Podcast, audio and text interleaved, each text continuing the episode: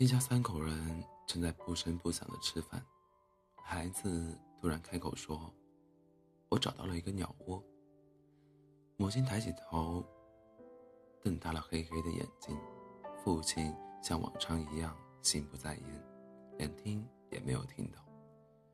也许是为了回答母亲询问的目光，也许是为了引起父亲的注意，孩子又重复了一句：“我找到了一个鸟窝。”父亲总算是抬起沉重的眼皮，也开始聚精会神地听儿子说话了。孩子高兴了，指手画脚地讲起来。他说：“今天下午赶着羊回家的路上，看见一只金翅雀从一棵大白松树树冠里飞出来。他看呀看呀，在浓密的树枝里搜寻。”终于在一个高处一根树杈上，发现有一团黑黑的东西。母亲把儿子的话句句吸入心田，还用整个森林，还用整个灵魂吻着可爱的宝贝。父亲则又开始吃饭了。孩子没有在意，接着讲下去。他说：“把羊拴在一颗金金雀枝上，开始。”往松树上爬，父亲又抬起疲倦的眼皮，和母亲一样提心吊胆地听着，几乎屏住了呼吸。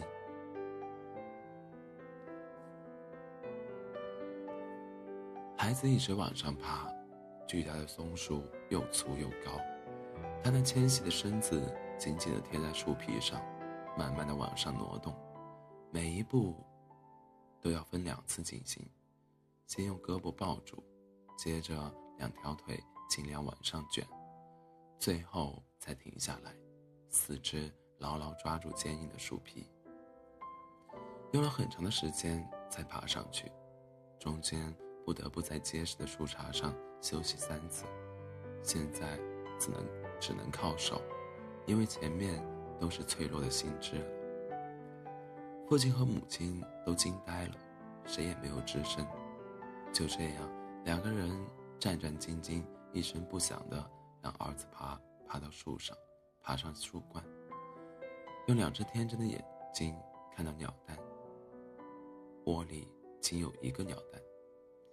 听到这里，父母的心脏都停止了跳动，完全忘记了儿子在什么地方，似乎还在高高的树巅，紧挨着天际，完全忘记了他脚踏在地上。无需，无需两只胳膊小心翼翼地攀附树枝。突然，两个人看见孩子伸直一些，从高处，从高处，从松树上顶上摘了下来，掉在硬邦邦的地上，看来是必死无疑了。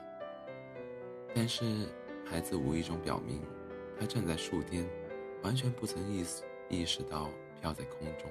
面临深渊的可怕，并且也没有掉下来，倒是发生了另外一件事情。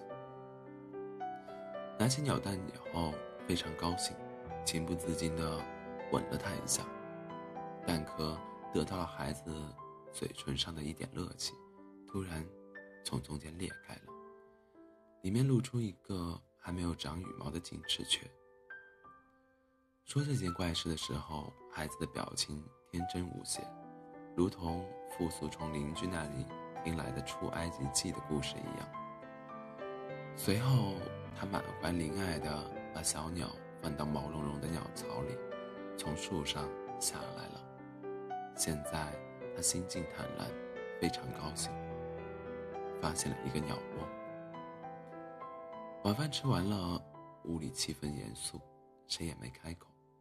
后来，一家人回到暖烘烘的壁炉旁边，看着里边燃烧的橄榄木时，父亲和母亲才交谈了几句。